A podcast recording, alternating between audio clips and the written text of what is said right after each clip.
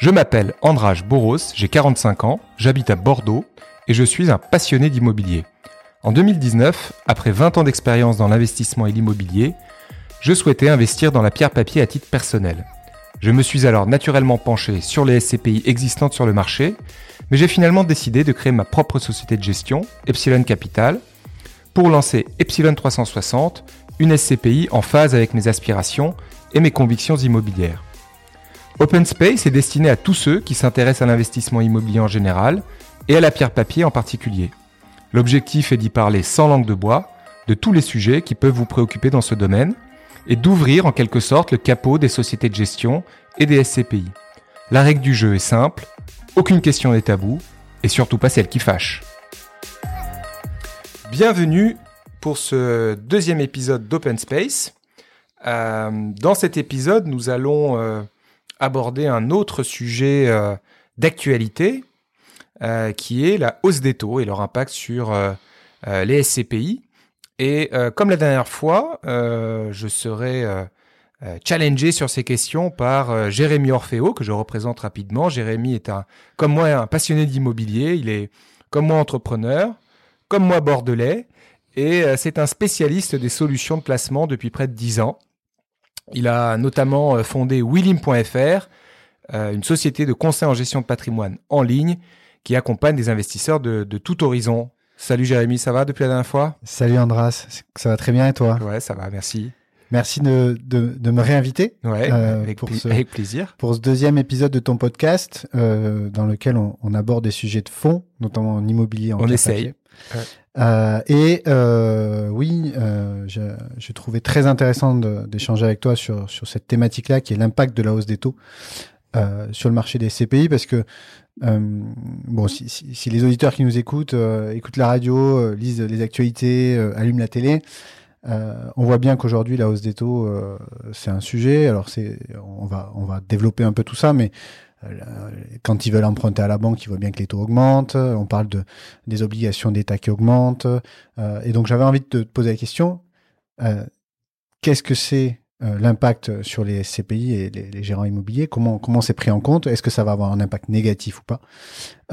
Et dans un premier temps, peut-être recontextualiser, c'est quoi la, la, hausse des taux dans un premier temps, et ensuite parler un peu de l'impact. Voilà, donc je te, je te pose la question. Alors, rapidement hein, sur ce que c'est parce que pas, pas être trop trop technique mais en fait le, la hausse des taux ce qu'on appelle la hausse des taux c'est la hausse en fait des, des taux directeurs qui sont décidés par les, les, différentes banques centrales la banque centrale européenne et puis la banque centrale américaine la, la fameuse Fed hein, en, euh, en l'occurrence euh, qu'elles mettent en œuvre en fait pour lutter contre l'inflation. En fait, la hausse des taux, c'est la conséquence quelque part de, de, de, de l'inflation. Les, les, les, banques centrales augmentent leur, euh, les taux directeurs. Donc, euh, les, les, taux directeurs sont les taux auxquels les autres banques, les banques commerciales notamment, empruntent auprès des banques centrales. Et, et donc, ce, comme les banques commerciales euh, empruntent plus cher, ben, elles répercutent évidemment ceci dans le dans, dans les financements qu'elles octroient. Donc en fait, c'est comme ça que ça se propage dans, dans l'économie. Et donc effectivement, ça peut euh, ça peut impacter euh, l'immobilier au sens large. Alors sur sur deux deux points particuliers, c'est le coût du financement, évidemment. Ça, c'est ça, c'est mécanique. Donc ça, tu le ressens toi en tant que gérant immobilier euh, au quotidien. Alors on va parler. Je veux juste. Oui, pardon. donc ça, c'est le premier. Euh, et, et, le deuxième, en fait, c'est le la, la, valeur de l'immobilier, la valorisation de l'immobilier. Donc c'est les deux points principaux où en fait on, où on peut évidemment être touché. Alors pour répondre à ta question sur le coût du financement. Donc en fait, je déjà ce qu'il faut rappeler, c'est que les SCPI globalement par rapport aux autres euh, catégories d'investisseurs immobiliers sont peu endettés. Hein, on est on est des investisseurs où statutairement on est euh, plafonné euh, dans les réglementairement hein, par l'autorité des marchés financiers. On peut maximum s'endetter à hauteur de 40% de ce qu'on achète. Donc tu mets, achètes un immobilier 100, tu peux, tu peux mettre 40 de dette Là, il y a eu quelques fonds qui ont l'autorisation euh, de passer ce taux à 50%. Donc ça, c'est le plafond réglementaire qu'on peut utiliser. En moyenne, euh, les SCPI sont endettés autour de, de 20%. Ça, c'est la moyenne. Après, tu as des disparités, qui sont à 40, qui sont à 0, mais la moyenne, c'est 20%. Donc 20%... 20% par rapport à quoi? Par rapport à la valeur du, du patrimoine. Oui, voilà. voilà. Donc tu as 20 de dettes. Voilà, ouais, bien sûr. Donc déjà, ce qu'il faut avoir, c'est pas pour nier le problème, mmh. mais ça permet quand même de le relativiser. On n'est pas euh, des investisseurs qui sont ce qu'on dans notre jargon on utilise le terme leveragé, c'est qu'on n'est pas pas très du, du mot anglais euh, leverage, donc le, le levier, on, on a finalement peu recours à l'effet de levier. Bon, donc après une fois qu'on a dit ça, euh, la- les, les emprunts, donc c'est quand même un phénomène qui est relativement récent. En fait, euh, historiquement, les SCP étaient quasiment pas endettés en fait parce que le pourquoi? Pour la simple et bonne raison que notre métier c'est quand même avant tout de collecter l'épargne de nos investisseurs et euh, de le déployer. C'est vrai que les taux d'endettement ont eu progressivement euh, tendance à augmenter. Pourquoi? Bah, Parce que les taux, euh, ce qu'on appelle les taux de capitalisation, donc les taux auxquels nous on achète l'immobilier, les rendements auxquels on achète l'immobilier, pardon, euh, bah, ce, ce qu'on appelle c'est comprimé. Donc ça, ça veut dire qu'en fait c'était de plus en plus cher d'acheter de l'immobilier. Tu avais de moins en moins de rendement et donc pour compenser ça, eh ben les SCP en fait se sont endettés pour quelque part compenser cette euh, cette, cette compression des taux et, et, et maintenir leur performance. Oui, parce que si on, on doit schématiser, euh, j'achète un bureau euh, il y a 20 ans, j'ai un rendement qui, qui X, qui, qui on va dire qui est peut-être euh, 5, 6, 7% euh, à un emplacement Y qui peut être par exemple dans Paris ou en Île-de-France, et je, je le fais, je fais le même achat euh, en 2020 ou 2018 ou 2019, je suis plutôt à 4, euh, C'est ça. 4,5, euh, donc j'ai une compresse, c'est ça la compression c'est ce qu'on appelle la compression des taux de Ouais, capitalisation. pour, le, pour le compenser, il y a la volonté des gérants depuis euh, 5, 10 ans de d'augmenter l'endettement pour maximiser l'effet de levier parce que ça booste la performance ça. euh, globale de, de chaque ça. actif en fait. C'est ça, Voilà. exactement. Ok. Donc, donc, euh, Et donc la hausse des taux peut avoir un impact. C'est là alors, où du coup, ça peut ouais. avoir un impact. Alors, il n'y a pas d'impact immédiat. Pourquoi? Parce que généralement, les, les gérants sont endettés à taux fixe. Hein, donc, euh, soit euh, si c'était pas à taux fixe, parce qu'il y a une minorité, c'était des, ce qu'on appelle, il y a des mécanismes de couverture qui permettent, s'il y avait des taux variables, en fait, ils sont, ils sont couverts, c'est-à-dire qu'ils sont protégés contre la hausse des taux. Donc, quand je dis qu'il n'y a pas d'effet immédiat, c'est pas parce qu'aujourd'hui les prix, les taux ont pris 200 points de base, ça veut pas dire que les financements actuels dans les SCPI euh, Du jour au lendemain, jour boum. lendemain, boum, euh, C'est voilà. sur les nouveaux. Voilà. euh, Donc c'est sur le nouveau financement, voilà, ça, ça c'est clair. Et puis après, donc ce qui va se passer, c'est que euh, là aussi, si on être un tout petit peu technique, il y a deux types de, de, de crédits généralement. Il y a soit le crédit amortissable, donc ça, bah, ça s'amortit dans le temps, soit tu as les taux, ce qu'on appelle les in donc ça tu les tu les euh, rembourses à l'échéance. Et donc là, en fait, tu bénéficies à plein du rendement pendant, euh, je sais pas, les 5, 6, 7, 8, 9, 10 ans que tu as pris ton prêt. Et après, boum, ça s'arrête du jour au lendemain. Donc là, il fait mécaniquement, soit si tu as repris de la nouvelle dette, soit si tu n'as pas anticipé en fait la fin de tes prêts in fine, bah là, là oui, ça peut faire, ça peut faire mal. Mais euh, ce qui est, ce qui est important, c'est que les SCPI ont du temps quand même devant elles. Donc, euh, elles ont euh, des ressources, elles ont plein de, moyens d'anticiper ce, on va dire ce désendettement, parce qu'encore une fois, le mur de la dette, il n'arrive pas du jour au lendemain en une seule fois. Hein. Quand tu as, si tu t'es endetté progressivement sur les 4-5 dernières années, ben en fait, tes échéances quand je parle du in fine, ben, ça va venir sur euh, sur les prochaines années. En fait, tu peux anticiper ça. Alors, comment tu peux anticiper, anticiper ça? Bah, Soit en répercutant en fait cette hausse des taux dans tes acquisitions, donc, donc euh, en, en achetant en fait dans des meilleures conditions.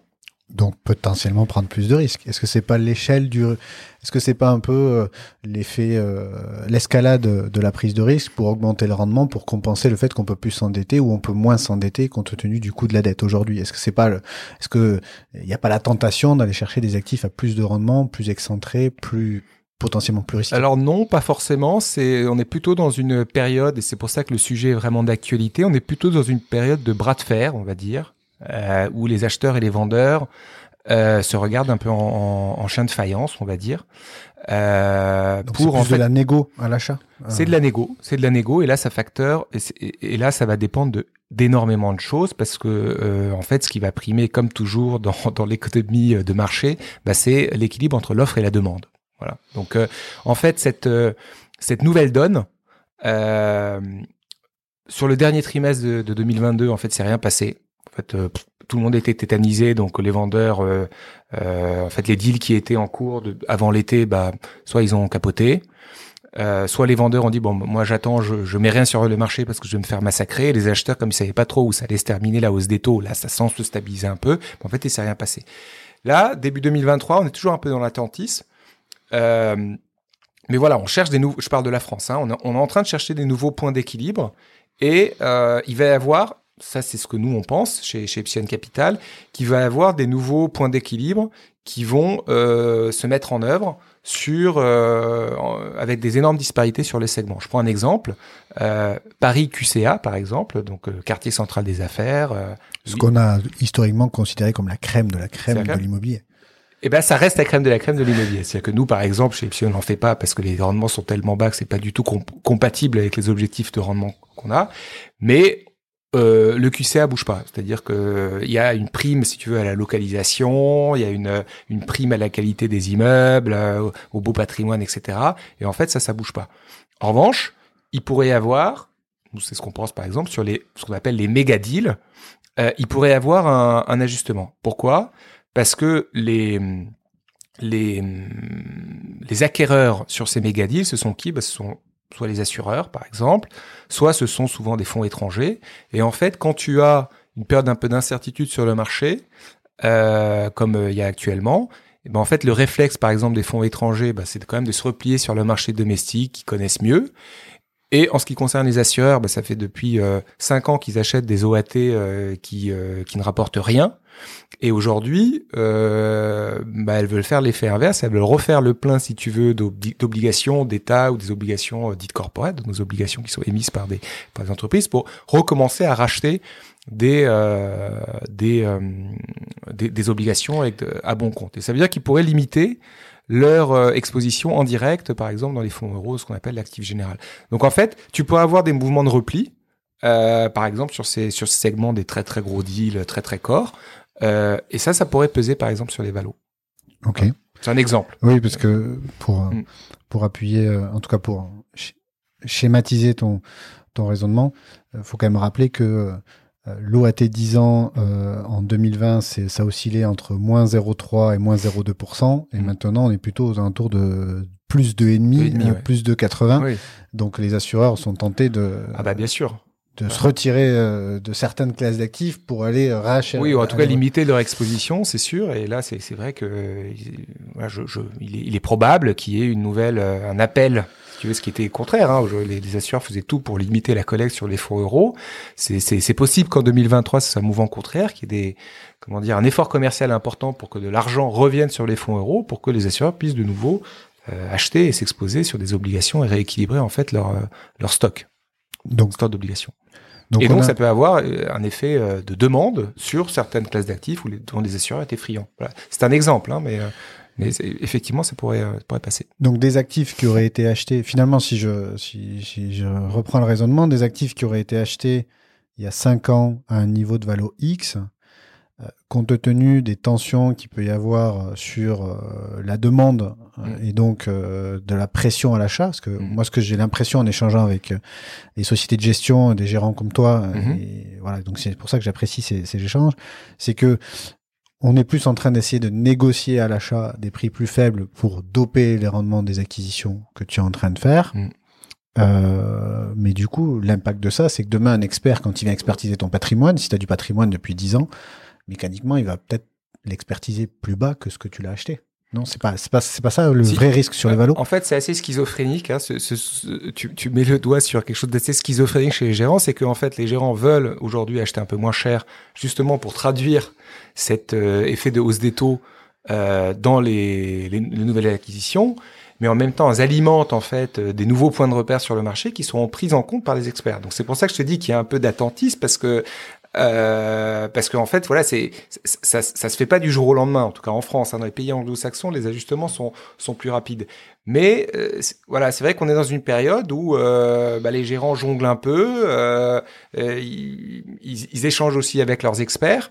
Et, et, pour revenir à ce que je disais, je pense qu'il va y avoir vraiment des, des, des, disparités très fortes entre, entre segments. Après, ce qui est sûr, c'est qu'à un moment donné, tu as des, des vendeurs qui doivent vendre et à un moment donné, tu as des acheteurs qui doivent acheter. Donc, mmh. euh, euh, notamment, pour revenir sur le sur les SCPI en particulier, c'est quand même le, le, sujet qui nous intéresse le plus. C'est euh, ce qui va être très intéressant, c'est suivre en fait les mouvements de collecte. Euh, euh pourquoi?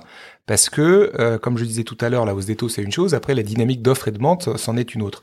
Et les SCPI ont énormément collecté sur 2022, notamment euh, sur la fin de l'année. Et à mon 10 milliards d'euros, je le rappelle. Oui, sur 2022, mais c'est en plus quatrième trimestre, ça finit très fort. Et à un moment donné, cet argent, il faut, il est rentré dans les fonds. Et à un moment donné, il faut qu'il sorte. Donc, euh, donc, euh, ce moment d'attentisme, il peut durer un peu. en plus, là, il y a, il y a un effet d'aubaine pour les gérants, c'est qu'en plus le cash aujourd'hui tu peux le placer, ce qui n'était pas le cas il y a six mois. Aujourd'hui, tu, si tu as du cash, tu, tu peux le placer sur des des, des, des relativement correctes sur trois six mois. Donc ça ça atténue l'effet extrêmement pénalisant qu'on avait ces dernières années d'avoir du cash dans, dans, dans les fonds. Là, c'est un peu moins pénalisant. Mais enfin, à un moment donné, il faut quand même mettre ce cash au travail. Donc, quand cet argent va se mettre au travail, eh bien, euh, on va voir où est-ce qu'il se dirige. Et c'est ça qui va un peu dicter, euh, on va dire, les dynamiques d'offre et de demande. Par exemple, je reviens pour donner, illustrer quand même un peu tout ça. marché des bureaux, c'est un, c'était la classe, la classe d'actifs reine, on va dire du, du marché tertiaire en France. Hein, c'était mais même en SCPI, je, rappelle que 65% du patrimoine des SCPI est composé de bureaux. Voilà. Donc tu as encore, euh, tu, tu as comme tu dis à peu près deux tiers du patrimoine des SCPI et de manière générale les portefeuilles institutionnels sont composés de bureaux avec les flux qui jusqu'à il y a trois ans c'était 70% des bureaux. Mm. Là il y a une, un rééquilibrage qui est hyper rapide. Euh, c'est en train de baisser aux alentours de 50%. Donc en fait il y a une, un rééquilibrage avec des classes d'actifs émergentes. on le voit, il y a des classes d'actifs qui, qui, ont explosé, logistique. Le commerce reprend du poil de la bête. C'est euh, 2020 est année record sur le, le, commerce. On pourra en parler dans une autre émission parce que c'est une de nos convictions euh, assez fortes également. Mais donc pour revenir, ce, cet argent qui a été collecté, eh bien, euh, on va voir où est-ce qu'il va aller il est, il est, probable que ce mouvement, on va dire, de, de, de, rééquilibrage en défaveur des bureaux, je parle pas du QCA, du QCA dont j'ai parlé, mais par exemple, il y a des, t'as des, des, en, en Ile-de-France, en première, deuxième couronne, tu as des marchés qui trinquent aujourd'hui très, très sévèrement. Très, très sévèrement. Donc, euh, c'est possible qu'à court terme, bah, il continue de trinquer. Donc, euh, quand tu avais ça dans tes patrimoines, bah, ça, ça va continuer de trinquer. Et après, à un moment donné, peut-être qu'on va arriver sur un point d'équilibre où euh, bah, de nouveaux gérants pourront se dire, bah tiens, euh, finalement, ça a tellement baissé que ça devient intéressant. Donc, donc c'est ça qui va être intéressant, c'est qu'on est sorti d'une période on, euh, où il y avait une, une on parlait de, de, ce, de ce terme de décompression des taux de capitalisation, c'est tout est devenu plus cher et en fait, il y a une décompression uniforme des classes d'actifs, c'est-à-dire que tout est devenu, comme je dis, en fait. Euh, que ce soit les commerces, la logistique, les bureaux, euh, de manière un peu indifférenciée, tout était, était devenu plus cher. Et aujourd'hui, je pense qu'on va trouver des nouveaux repères avec des, des, des, taux de capitalisation qui vont demeurer extrêmement euh, faibles, donc très chers sur un certain nombre de, marchés, et tu vas avoir, je pense, des détentes qui sont très importantes sur d'autres segments du fait de ces des disparités de, de, de, de dynamique d'offre et de demande. Ok, très clair. Et donc pour revenir sur le sujet euh, central qui est l'impact de la hausse des taux euh, sur les CPI, moi, moi je vois aussi autre chose euh, dont on, on parle encore très peu et je suis très content de pouvoir te poser la question. Euh, c'est euh, quand on parle de hausse des taux, alors effectivement, tu vas parler de Valo, je sens. on, va, on, va, parler du marché de l'épargne en général. Ah d'accord. Parce que quand on parle de hausse des taux, on parle des hausses des crédits, les, obligations d'État à 10 ans, les taux directeurs, voilà. Euh, mais mais mais il y a aussi euh, le taux de placement de certaines autres catégories de placement. Euh, Bruno Le Maire euh, l'a annoncé récemment, euh, le livret A il passe à 3% au 1er février. Ben, il est passé, il va passer à 3% au 1er février.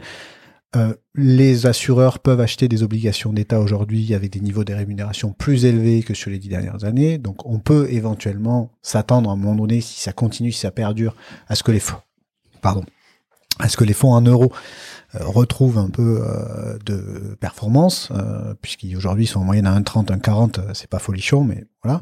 Mmh. Les SCPI en moyenne, on est à 4,40.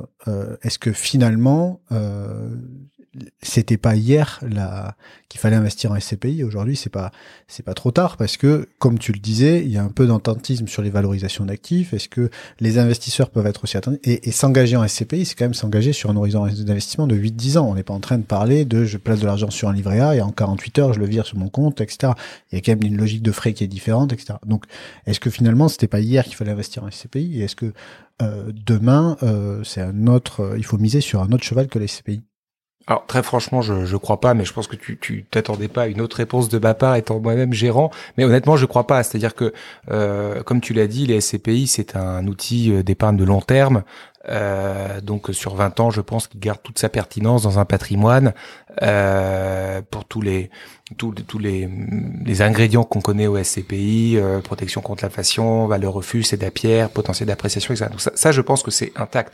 Il n'en demeure pas moins que euh, je pense que le réflexe quand même sur 2023, euh, ça sera quand même pour ceux qui ont de l'épargne, bah, d'abord de, de, commencer à replafonner le livret A donc euh, ça on le voit déjà, on voit que la, la, la Il y a des gros mouvements sur le livret euh, explose. Euh, donc il peut y avoir un effet de balancier sur 2023. Après, quand tu, tu regardes, euh, c'est plus une question d'ailleurs à poser pour des, des distributeurs plutôt qui sont euh, les spécialistes des allocations. Mais quand tu quand tu discutes avec les gros gérants de la place qui font quand même, on va dire, le gros du marché, hein, parce que c'est c'est pas moi Epsilon Capital qui fait le marché, euh, ils sont quand même relativement confiants.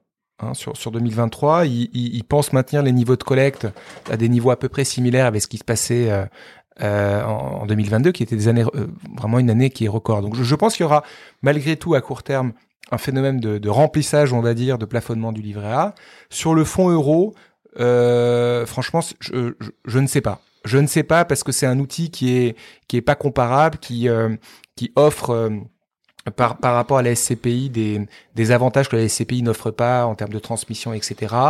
Ça va dépendre aussi euh, à quelle vitesse euh, les assureurs vont pouvoir reconstituer, on va dire, leur stop obligataire avec des hauts rendements. À quelle vitesse est-ce que les rendements vont, vont réaugmenter? En tout cas, je, je, pense que ce qui est sûr, c'est que les, euh, ce qui va changer, c'est l'approche commerciale des assureurs qui va être beaucoup plus volontariste, je pense, pour faire revenir de l'argent sur le fonds euro. Donc, euh, voilà, Après, les SCPI sont aussi éligibles en assurance vie. D'ailleurs, je oui, bien crois sûr. que euh, toi, ta SCPI, comme d'autres sur le marché, il y a plus de 30 SCPI aujourd'hui qui sont éligibles en assurance Oui, mais vie. Je, tu vois, il y avait des effets d'arbitrage entre les fonds euros vers les UC, hein, des assureurs poussés pour sortir de l'argent des fonds euros pour aller vers les UC. Ça, je pense que c'est terminé, en tout cas à court terme. Donc, euh, est-ce que à long terme, euh, ça reste euh, pertinent les SCPI Évidemment, je pense que c'est très très pertinent. Est-ce qu'en 2023, il n'y aura pas des effets de balancier euh, entre livret Ça, c'est sûr, parce que ça a commencé, et le fonds euro, bah ça, on verra, on est qu'en janvier, mais ça m'étonnerait pas. ça m'étonnerait pas. Par contre, euh, ce qu'on peut dire euh, quand même sur donc moi moi je pense aussi là je partage ton avis, je donne un avis même si je, suis là pour être le contradicteur mais je, peux quand même donner mon avis.